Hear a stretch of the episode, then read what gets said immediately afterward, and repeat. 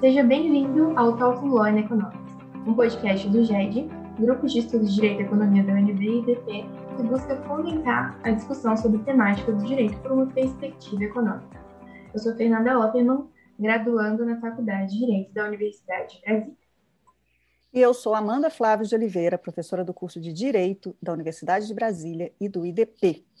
No episódio de hoje, que tem como tema Magistratura Estadual e Análise Econômica do Direito, estamos com o juiz Ion Tostes. O professor Ion é doutorando e mestre em Direito pela Universidade do Vale do Itajaí, também tendo estudado na Universidade de Alicante, na Espanha. É juiz de direito desde 1994, atualmente titular da primeira vara de direito bancário da comarca de Joinville. Foi juiz eleitoral em seis comarcas, coordenador da Escola da Magistratura de Santa Catarina Extensão de Joinville, foi professor da Escola de Magistratura de Santa Catarina na cadeira de Prática e Teoria de Sentença Civil e da Academia Judicial do Tribunal de Justiça de Santa Catarina, lecionando matérias relacionadas à análise econômica do direito. Foi juiz efetivo da quinta turma de recursos de Joinville e também seu presidente. Professor, muito obrigado por ter aceitado o nosso convite. O prazer é todo meu, eu que agradeço. É uma honra, professor. E para começarmos, entre os nossos ouvintes temos muitos estudantes de direito que ainda estão definindo suas futuras carreiras e também membros da magistratura interessados no tema da Law Economics. O senhor poderia nos dizer, em breves palavras, como o interesse pela análise econômica do direito pode impactar no exercício da magistratura? Completamente. Veja, um juiz de hoje tem, temos que, falando já como pós-modernidade, no, no, século XXI, ele tem que ser um juiz de, olha, de várias disciplinas. É impossível ser um juiz na área de família que não entenda de deprivação unicotiana, que não, que não entenda de psicanálise. É impossível você ser um juiz do civil que você não entenda de economia, que você não você tenha que ficar desesperado lendo os artigos da professora Amanda quando ela explica o que é custos de transação na lei da liberdade econômica. Então, seja assim, um juiz de hoje em dia, um estudante que queira realmente focar bem no mercado, se posicionar de maneira diferenciada, ele precisa ser alguém atento aos outros ramos, não ver as outras ciências como ciências auxiliares. Na década de 80, quando eu era jovem, fui estudante, a gente tinha isso como a contabilidade, a economia, a psicologia, como ciências que gravitavam em torno do direito, que estavam a serviço do direito e o direito como uma supremacia. Isso tem que ser mudado, nós devemos realmente dialogar, compreender de igual para igual. E como é que o senhor avalia, professor, a receptividade da magistratura estadual brasileira com essas ideias? Assim, uh, tá, é crescente? Uh, eles estão abertos?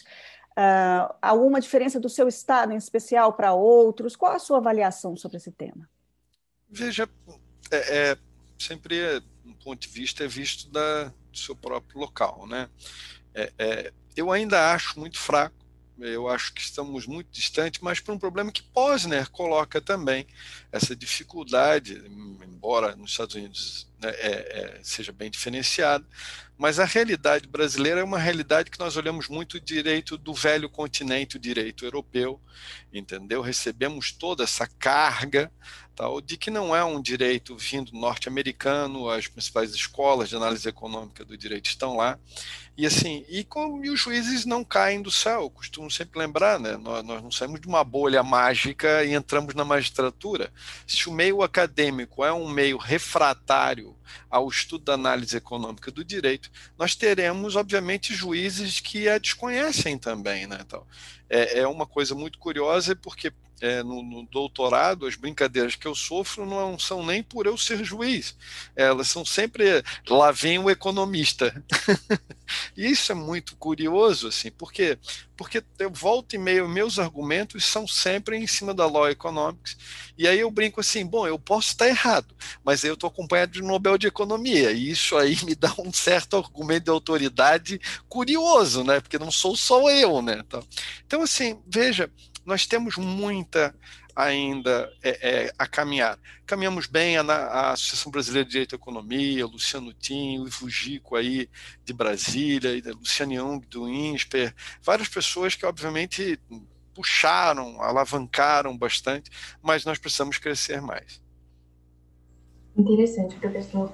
E, em sua opinião, a matéria sobre as quais os insights da análise econômica do direito não teriam muito a contribuir no exercício da judicatura, ou o senhor acredita que existam temas inescapáveis a um olhar ótica da análise econômica?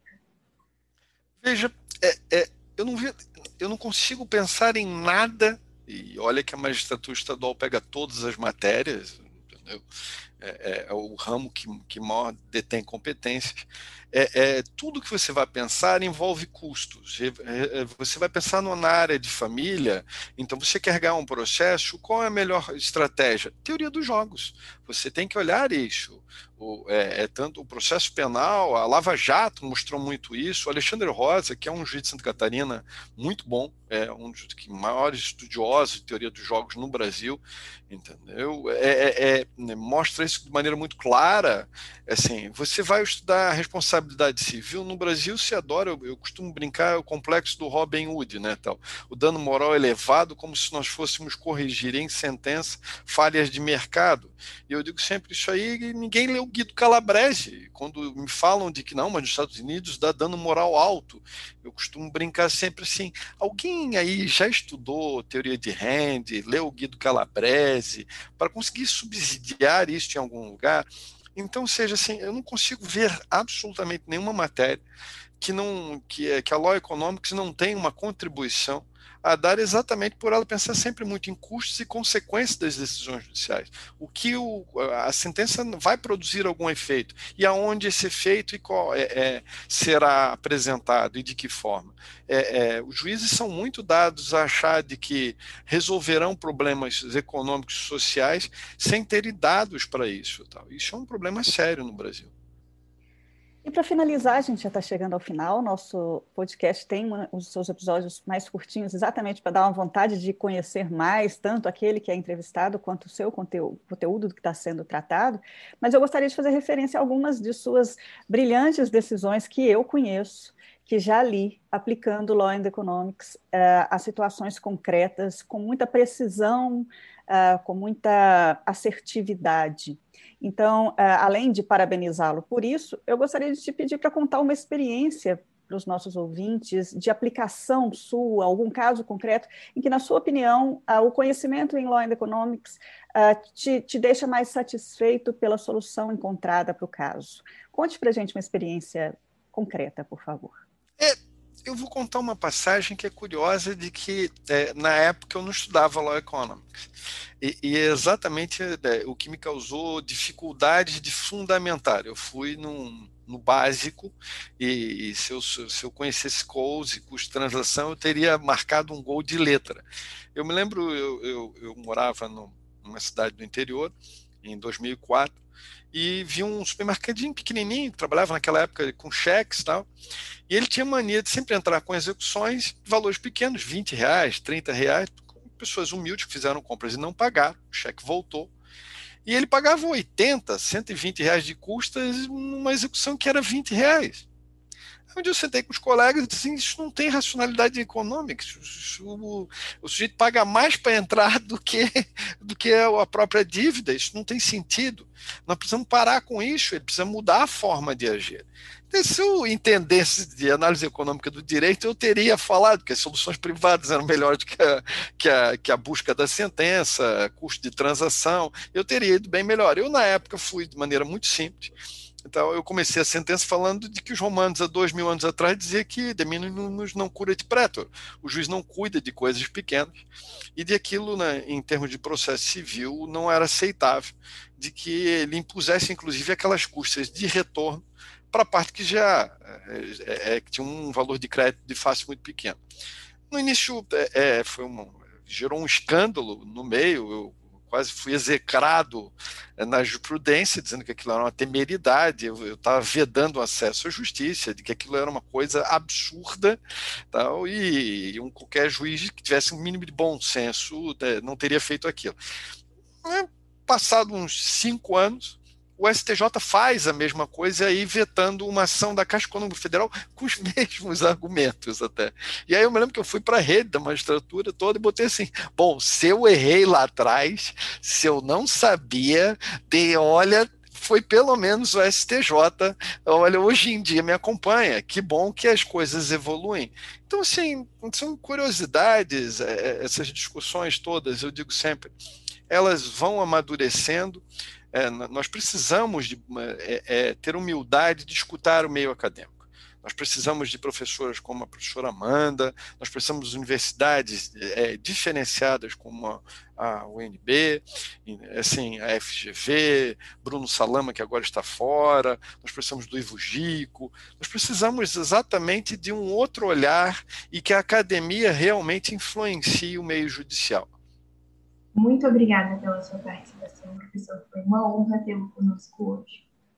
Eu que agradeço, muito obrigado. Em nome do GED, eu gostaria de agradecer o juiz e professor Ian Tostes pela sua participação e parabenizá-lo pelo seu trabalho e pela sua inquietude intelectual. A gente espera te rever em breve em outras iniciativas do nosso grupo de estudos, professor. Obrigado, será um prazer aí. E caso você tenha gostado do nosso conteúdo, acompanhe nossas redes sociais. Estamos no Instagram como GEDUNBIDP e no LinkedIn como Grupo de Estudos em Direito e Economia. Até o próximo episódio.